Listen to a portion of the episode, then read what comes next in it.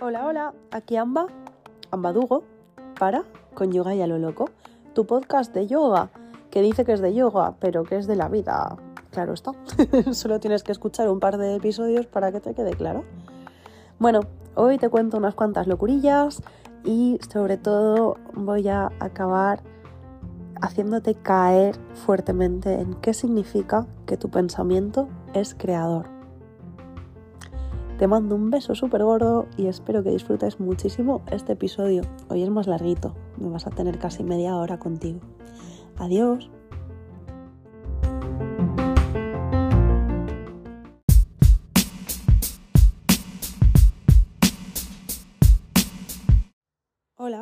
Estaba yo pensando en lo locatis que he estado un montón de veces y digo, pues lo voy a compartir.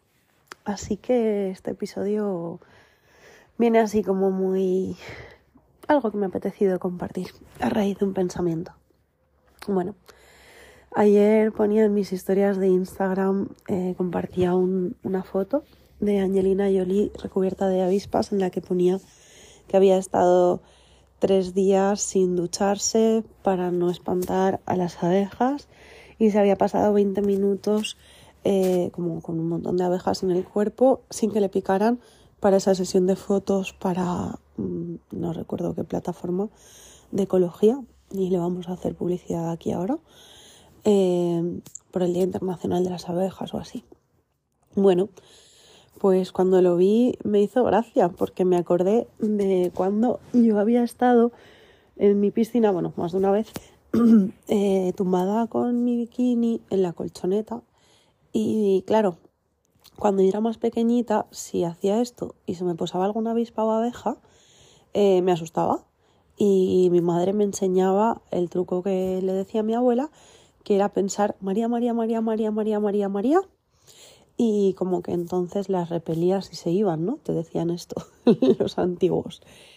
Eh, yo supongo que viene del cristianismo, claro está, ¿no? Eh, bueno, mi abuela también se llamaba María, así que yo la verdad es que lo adopté con mucho cariño porque me recordaba a mi abuela. Eh, entonces, pues cuando era más pequeñita esto. Sin embargo, cuando me hice más mayor, yo creo que ya tantas veces se me había posado una, se me había posado dos, y normalmente yo ya había visto que las avispas me picaban pues si salía de la piscina y ponía la mano en la, en la escalera, mm, al poner la mano, si estaba la avispa, pues te picaba la mano. O pisabas el bordillo de la piscina y había una y la pisabas, te picaba. Pero casi ningún, nunca, nunca me había picado una avispa estando en la colchoneta o tomando el sol o mm, así gratuitamente, ¿no? Sí que me han picado más de una vez gratuitamente cuando están muy llenas de calor, en horas pico del verano, eh, que están muy rabiosas, y igual caminas y te chocas con ella y, te pica. Entonces yo venía observando eso y, recuerdo que algunas veces pues estaba tumbada con bikini en la colchoneta y, se me empezaban a posar avispas y, o abejas, creo que eran sobre todo avispas. ¿Y qué pasaba? que era como que yo me iba calmando a mí misma ante esa sensación de decir, bueno, es que es miedo, es que yo ya sé que no me van a picar. Entonces recuerdo que hubo una vez eh, muy bestia en la que tendría 30 o 40 avispas, como decía ayer por mis historias, y de verdad que no me picó ninguna. Y recuerdo la sensación de cosquillitas de todas sus patitas por mi cuerpo eh, y de sentir que tenía las avispas encima pero obviamente que no, me picaran. Y sí que recuerdo el ejercicio de concentración de decir está todo bien, no pasa nada, ambas, no te muevas, porque si te mueves igual sí que te pica alguna. Estate tranquila, respira y sigue disfrutando de tomar el sol igualito. Y recuerdo que fue un momento así como muy mágico y muy especial para mí. Y estaba esta mañana pensando en eso y me he acordado de más cosas. Digo, jolín, si es que no es la única vez en la que yo he hecho estas locuritas. Y me he acordado, por ejemplo, os quería compartir, cuando yo vivía en Pirineos, eh, vivía en Huesca, en el norte de España, en Pirineos. Es una tierra preciosa, llena de montañas. Bueno, lo digo por si me oye alguien de otro país y no se puede imaginar cómo es aquello, ¿no?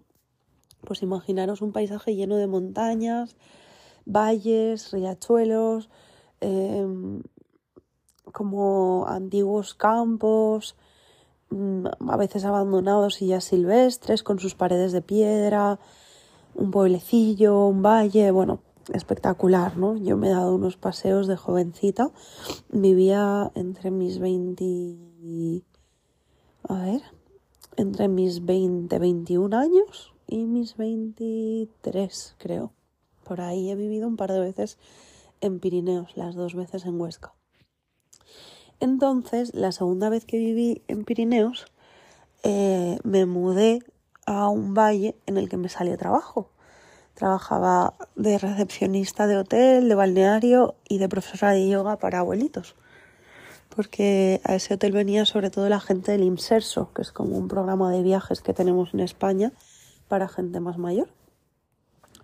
Entonces eh, yo recuerdo que daba muchos, muchos, muchos paseos en mi tiempo libre, también porque era un trabajo que tenía un ambiente de trabajo regular y como que lo necesitaba para desahogarme un poco, desconectar. Y sucedía que yo en el periódico veía que la osa, una osa em, parda, eh, una osa que había sido introducida desde las montañas de Francia a España, porque los osos españoles estaban mm, prácticamente acabados en la zona del Pirineo o en peligro de extinción ya. Eh, habían introducido una osa francesa en la parte española y había tenido crías, decían, y bueno, eso, como que le hacían el seguimiento a la osa con cámaras por la montaña para asegurarse de que seguía por allí y eso te lo iban contando en el periódico. Pues yo estaba eh, emocionadísima con encontrar a la osa, con ver a la osa. Habían salido noticias de que andaba no muy lejos del valle en el que yo estaba. Entonces yo cada vez que salía a caminar buscaba las pisadas de la osa, buscaba la osa, buscaba signos de la osa, buscaba pelos de la osa, me volvía loca porque yo quería ver a esa osa. Y no me daba miedo ninguno encontrármela en mitad de la montaña yo sola. de hecho, una vez juraría que sí que llegué a ver sus huellas. No soy experta, pero juraría que sí.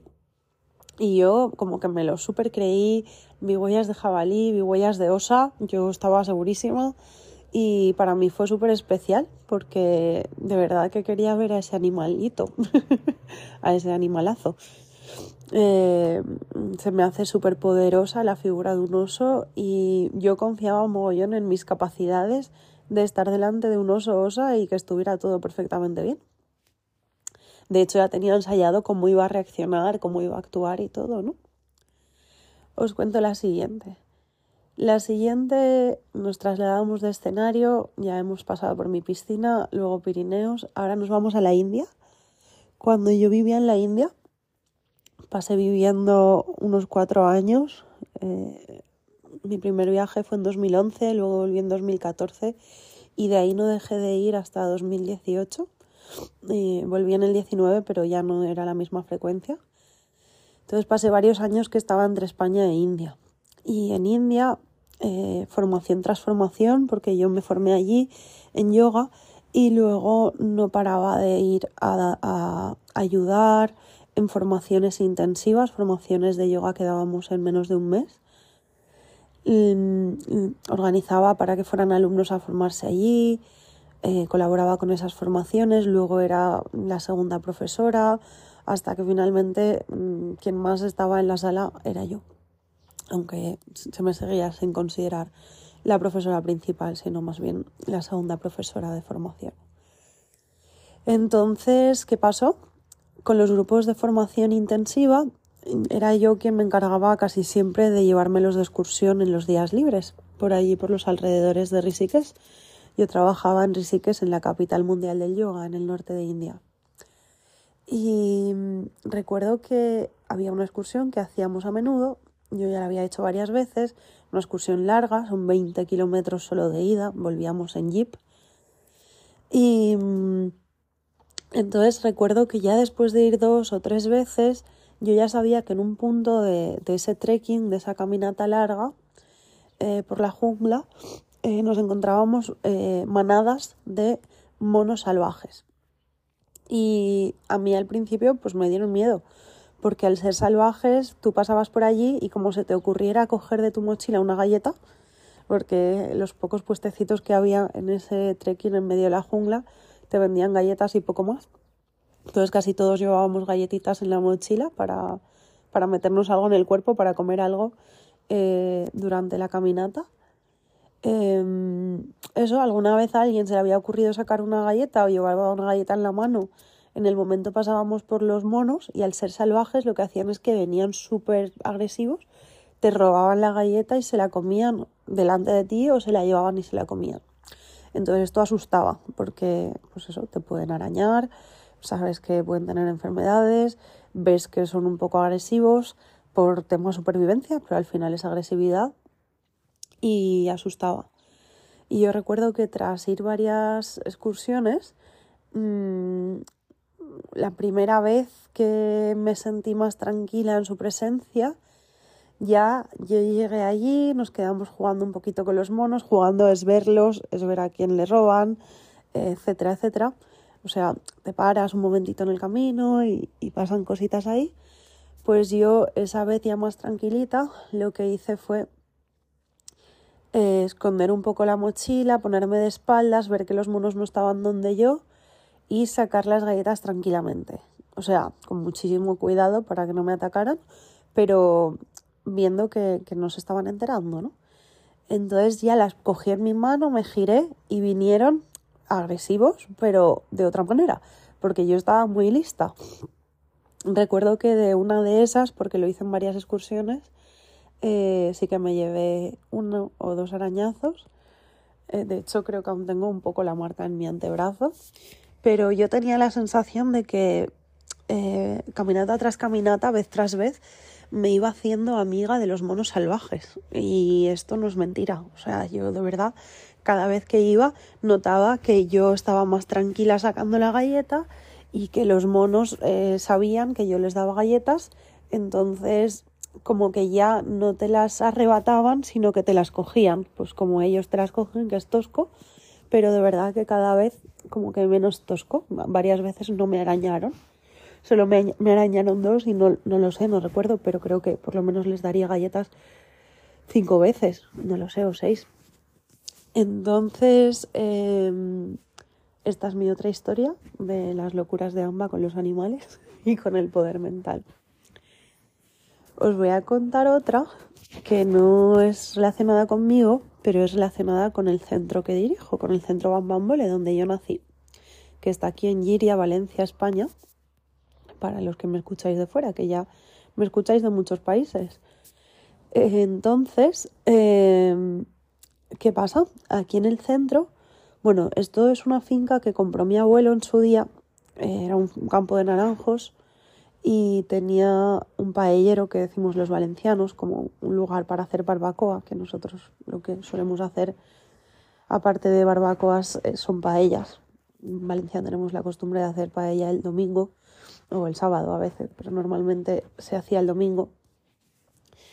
Eh, entonces, pues eso, mi abuelo compró esto, no sé si hizo él el paellero y ya estaba, hizo una piscina. Y de ahí mi madre se vino a vivir aquí unos años más tarde. No había agua ni luz. Y mi madre pues empezó a construir todo lo que hoy en día hay prácticamente. Ahora ya mi pareja y yo hemos hecho bastante, pero hasta entonces pues mucho, mucho, mucho mi madre, ¿no? Y, y en aquellos años en los que probablemente se acababa de poner el agua, había poquita luz con placas solares, pues para que os podáis ubicar un poco. Esto era un poco hippie porque era la época de los hippies, literalmente. Eh, y venía gente pues alternativa y hippie de toda Europa a recibir cursos, enseñanzas y venían maestros de todo el mundo a enseñar. Pero la maestra que siempre estaba ahí enseñando era mi madre. Mi madre era una maestrísima, de hecho, eh, ya lo he comentado algunas veces en el podcast, pero para mí mi primera y gran maestra es y será mi mami, aunque ya no está en cuerpo aquí. Entonces, bueno, pues mi mamá, una de las cosas que aprendió a compartir son, eh, a ver, como os cuento, caminatas sobre brasas, ¿vale? Caminar sobre las brasas del fuego. Entonces, ¿en qué consiste esto? Mi madre se fue a Estados Unidos a aprender rebirthing, renacimiento, del creador de la técnica, es una técnica de desarrollo personal que trabaja la respiración consciente, afirmaciones, los traumas de nacimiento, de infancia. Em, ¿Y qué pasa? Que en el tiempo que estuvo aprendiendo directamente allí, llevó alumnos suyos allí a aprender con ella, a pasar un tiempo viviendo en una finca gigante en Estados Unidos y viviendo, mm, practicando todas las técnicas de reversing a diario. Em, sucedió que allí también aprendió de un maestrísimo de Hawái, Ken Cadigan, eh, la técnica de ayudar a la gente a prepararse y guiar una ceremonia de caminar sobre las brasas del fuego. Entonces mi madre aprendió esto, hizo un super curso, caminó sobre las brasas del fuego allí en Estados Unidos y cuando pues acabó toda su pericia con sus alumnos allí de aprender reversing, de aprender la caminata sobre las brasas, se pasó bastante tiempo en Estados Unidos, también fue a visitar poblados de los indios americanos, aprendió las enseñanzas de los indios americanos las enseñanzas que se llaman la rueda de la medicina, directamente de ellos. Estuvo con, si no recuerdo, eh, hopis de los que quedaban, en tipis, recibiendo enseñanzas directamente de ellos y ellos le decían que era súper arriesgado porque sus mayores les tenían súper prohibido pasar esas enseñanzas, sobre todo al hombre blanco, como decían por allí, ¿no? Al white man. Eh, bueno, pues sin despistarme más, mi mami trajo eh, el tema de la caminata sobre las brasas a España. Y como ella era hipervaliente, yo de verdad que la súper admiro y conforme me hago más mayor, más la admiro y más me doy cuenta de quién en realidad fue mi madre. Eh, ella cuando lo trajo a España no, no se conformó con hacer alguna ceremonia de, de caminar sobre las brasas, sino que lo hacía cada luna llena. Cada luna llena guiaba esta ceremonia. Eh, aquí en mi casa en Giria, que era un pueblo súper cerrado, que se pensaban que lo que mi madre tenía aquí era una secta, etcétera, etcétera, ¿no? Y ella me contaba que caminarían por las brasas pues varios cientos de personas, porque si cada luna llena había por lo menos 30 personas aquí, pues imaginaros, a lo largo de muchas lunas llenas, pues fácilmente varios cientos de personas caminaron sobre las brasas en mi casa entre ellos mi hermano, que era un niño, y caminó y no se quemó. Y mi madre me contaba que de esos cientos de personas solo se quemó una mujer una vez. y además mi madre me decía claramente, Amba, esa mujer se quemó porque no estaba lista. Y esa mujer quería caminar sobre las brasas, su ego le decía que caminara, pero no estaba lista. Y yo le advertí, le dije, yo no acabo de verlo claro, que tú vayas. Y ella fue y se quemó y se tuvo que ir al médico y le tuvieron que, curar los pies. De todo el resto de personas, nadie se quemó ni tuvo absolutamente ninguna marca, ni dolor, ni nada en sus pies. Y obviamente pasaban descalzos, ¿vale? No pasas con zapato, no pasas con nada, pasas totalmente descalzo. Y yo he visto fotos y a veces los lechos de brasas eran tan grandes que les llegaban las brasas a media pantorrilla o casi a la rodilla, dependiendo de la altura de la persona. Entonces, claro, mm, es potente esto también, ¿no? Es otra, otra pequeña historia sobre el poder mental. Y habiéndoos contado todas estas anécdotas, eh, quiero dejar muy claro que no las estoy contando para que mañana encendáis un mechero y pongáis un dedo, ¿vale?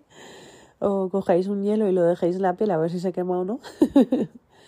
Simplemente os las estoy contando para recordaros y recordarnos y recordarme que la mente es poderosa y que la mente es mucho más poderosa de lo que creemos y que la mente crea muchísimo la realidad que vive y que sí, a veces los humanos necesitamos hacer tonterías o locurillas, como yo en la montaña sola buscando la osa, eh, para demostrarnos ese poder que tenemos, el poder mental que tenemos.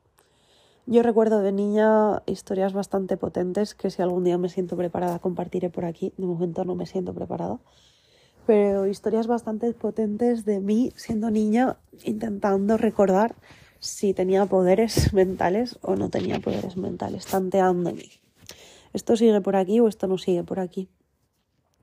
Y la verdad que eso no se me olvida y sin entrar en más detalles lo puedo decir abiertamente porque mi madre nos crió en la máxima de que el pensamiento es creador. El pensamiento crea la realidad constantemente. Somos creadores de nuestra realidad instante tras instante.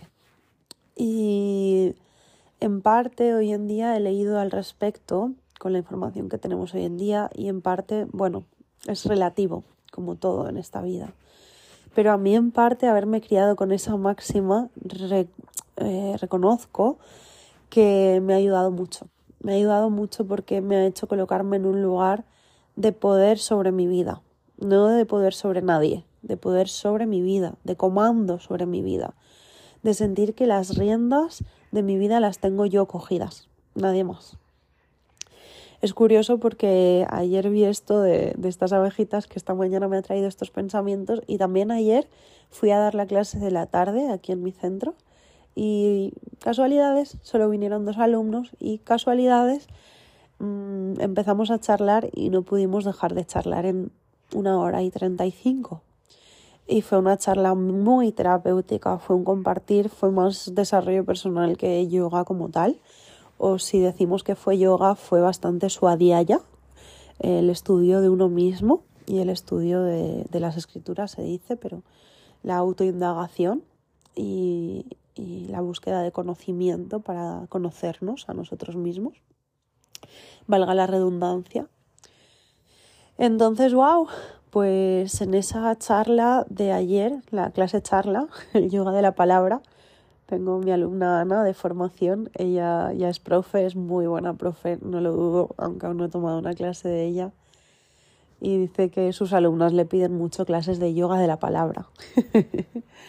y a mí me hace mucha gracia porque a mí también me ha pasado en muchos grupos que, por lo que sea, mm, a veces necesitamos hablar o compartir o surge teoría del yoga o yo lo creaba porque lo consideraba súper importante, últimamente lo creo menos, reconozco.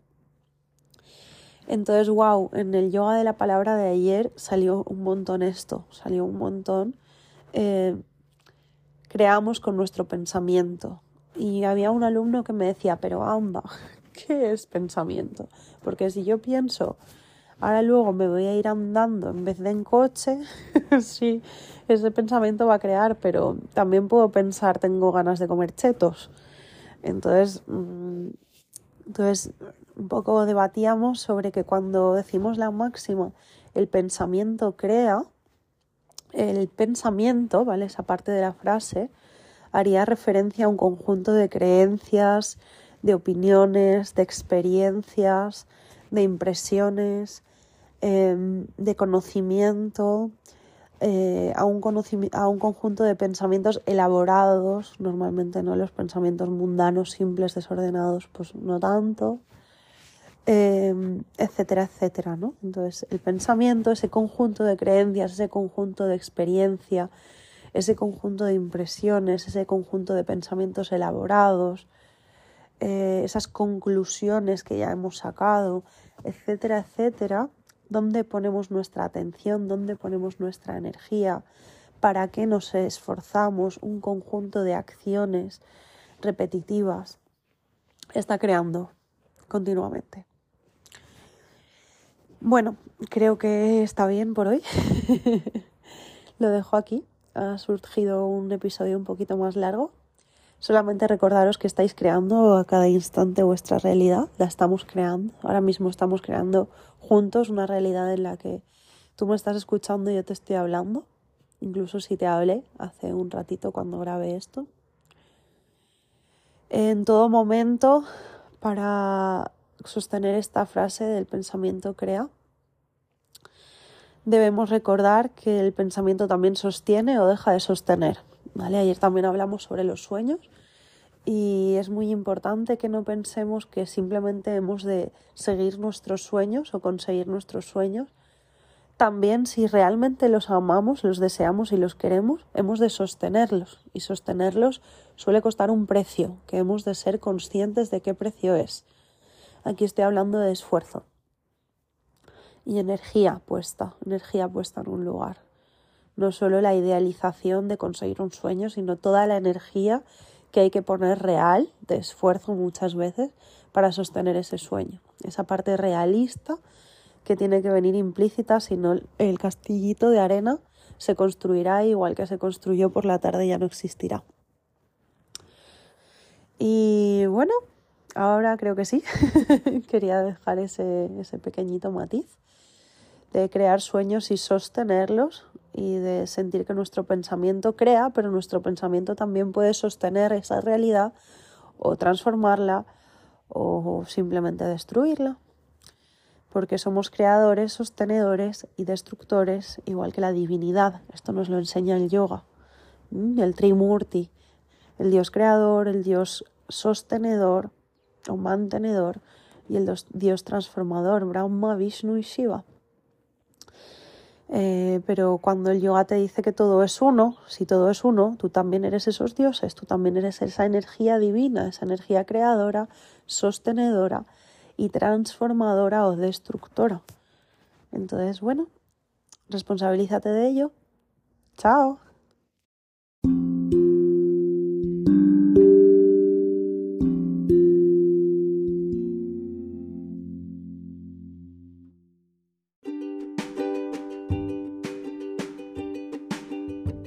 Bueno, bueno, yo que solamente te quería contar unas pequeñas anécdotas y he acabado poniéndome intensa. No me reconozco. bueno, en realidad sí, no lo puedo evitar. Ya me vas conociendo. Decirte que has escuchado a un badugo, que soy yo, en Coño Gaya lo Loco, este podcast que no escribo en ningún sitio, que no edito, que no masterizo que no cuido demasiado porque no sé y no tengo ningún colaborador y ningún sponsor y que simplemente sale de mi corazón y va directito al tuyo. Contarte que estás escuchando el episodio 20, que no me lo puedo creer porque este podcast lleva mm, creo que escasos dos meses en marcha y que ya casi me habéis escuchado desde 30 países, mm, casi 2.000 personas entonces, bueno, aprovechar que estamos en el episodio 20 para volver a transmitirte toda mi gratitud y también pedirte, ¿por qué no?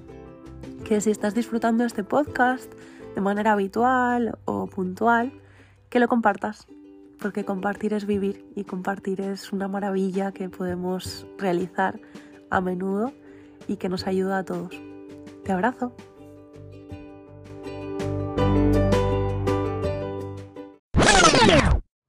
Echa la marcha atrás, echa la marcha atrás. Que he sacado cuentas. este podcast lleva tres meses y medio. ¿Qué pasa? ¿Que el tiempo lo regalan o qué? Yo no me doy cuenta de cómo pasa el tiempo. ¿Y tú? 20 episodios, tres meses y medio. ¡Wow! ¡Chao!